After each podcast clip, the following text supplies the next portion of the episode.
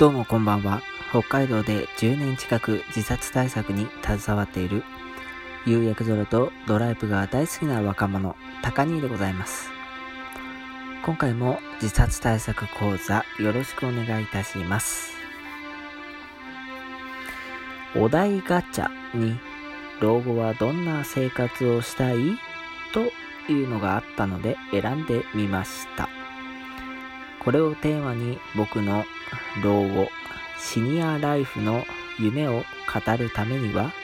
まず、老後って何歳からだよというところから話した方が良さそうだなと思いました。結論から言って、老後のスタート地点は人それぞれだと思います。10人十色、それでいいんです。一律に定めるものでもないんじゃないかと。例えば、介護保険制度でいう高齢者は、えー、前期が65歳から、後期が75歳からですね。でも、現代社会において65歳という年齢は、まだまだバリバリ現役のサラリーマンという人がいっぱいいるわけです。65歳から老後だよ、シニアライフのスタートだよ、と、もし一律に定められたとしても、自分は現役で働いてるしなぁ、ということに、えー、なりますね。えー、とは言っても、会社の定年っていうものもバラバラですからね。また仕事とは関係せずに、えー、子供が結婚して、えー、実家を出て、えー両親夫婦だけの生活になったという時点から老後の始まりと考える人もいるようです。あるいは、えー、80歳とか、あと90歳のこうヨボヨボになって、えー、ボケも始まってきたような頃からあ老後だとこう考えている人もいるとか。どうでしょうか？十人十色それぞれでいいと思いますよね。えー、それを踏まえまして、じゃあ僕はと言いますと、こう、まあ、介護保険を使い始めた頃が老後のスタートかなというふうに考えています。まあ、とはいっても、なんとなくですよ。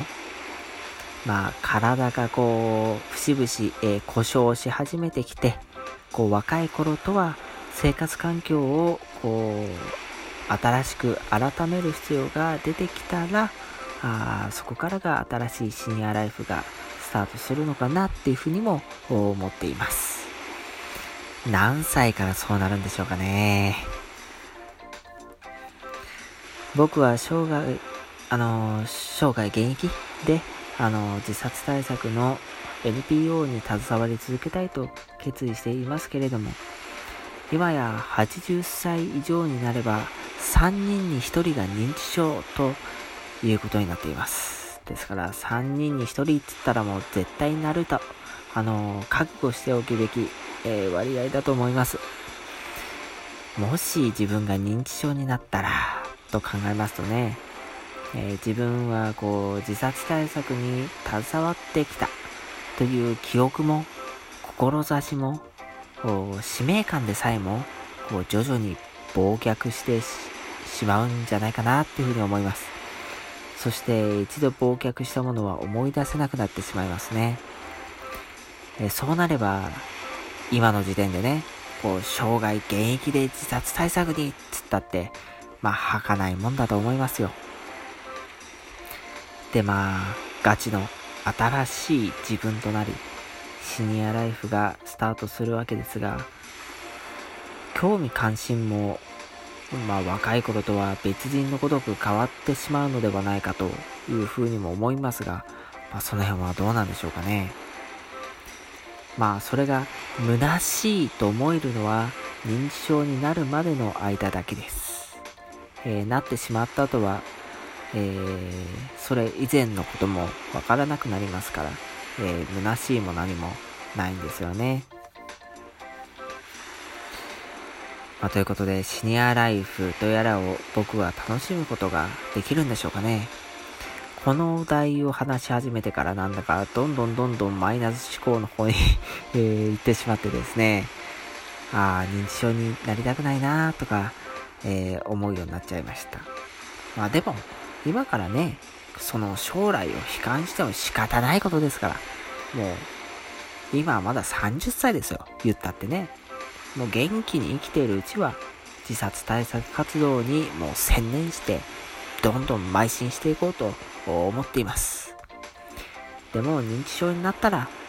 あそれはそれで新しい、そこからシニアライフ、もうライフというわけですから、もう人生、もう命、えー、生命と、生活、えー、全部ライフ。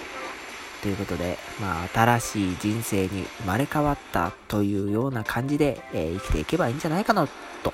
いうふうに思ったりします。それでは今夜はこの辺でご清聴ありがとうございました。